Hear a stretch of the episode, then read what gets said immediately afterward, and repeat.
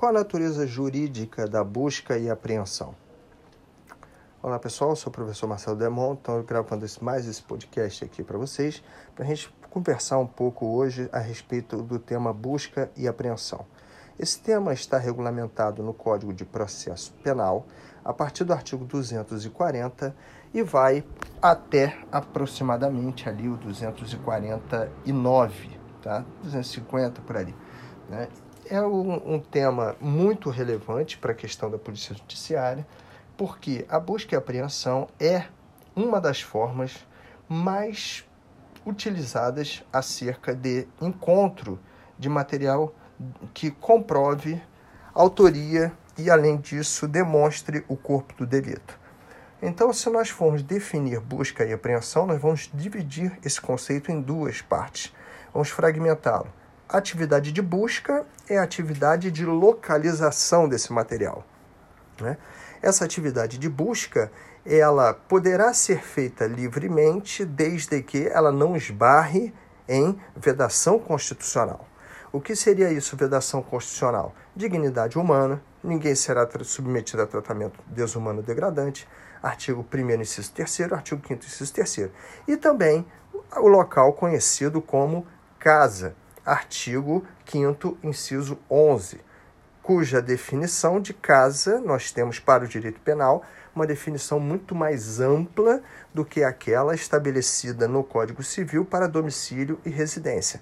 Então, casa, a definição efetiva para o direito penal que melhor temos é a do artigo 150, parágrafo 4 do Código Penal, que trata do crime de violação de domicílio. E lá ele conceitua casa. Nós temos lá uma interpretação autêntica acerca do conceito de casa, e aquela interpretação é que é utilizada como parâmetro para as buscas domiciliares. Então, busca é a atividade de localização de indícios, quando nós falamos em termos de polícia judiciária. Passado esse momento, temos a apreensão, que é o ato de retirar o objeto, de retirar o documento, de retirar o meio de prova de junto do particular ou de junto da própria administração pública e trazê-lo temporariamente ou definitivamente ao longo do no final do processo para o âmbito da administração pública. Então, nós podemos dividir de duas formas.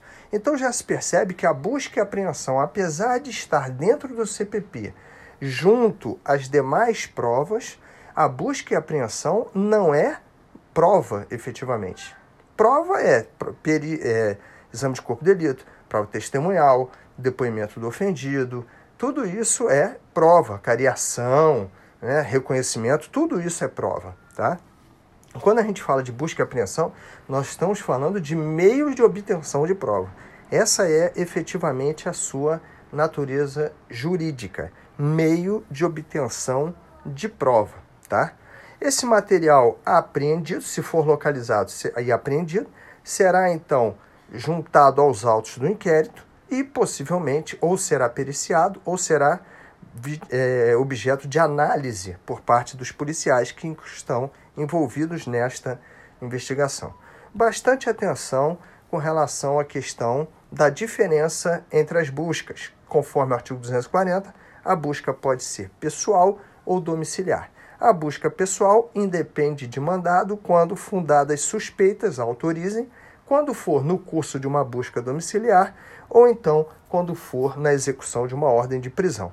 A busca domiciliar sempre dependerá de mandado, independentemente do local onde seja realizada, e não se pode optar por um mandado genérico, principalmente para aqueles que vão trabalhar com entorpecentes.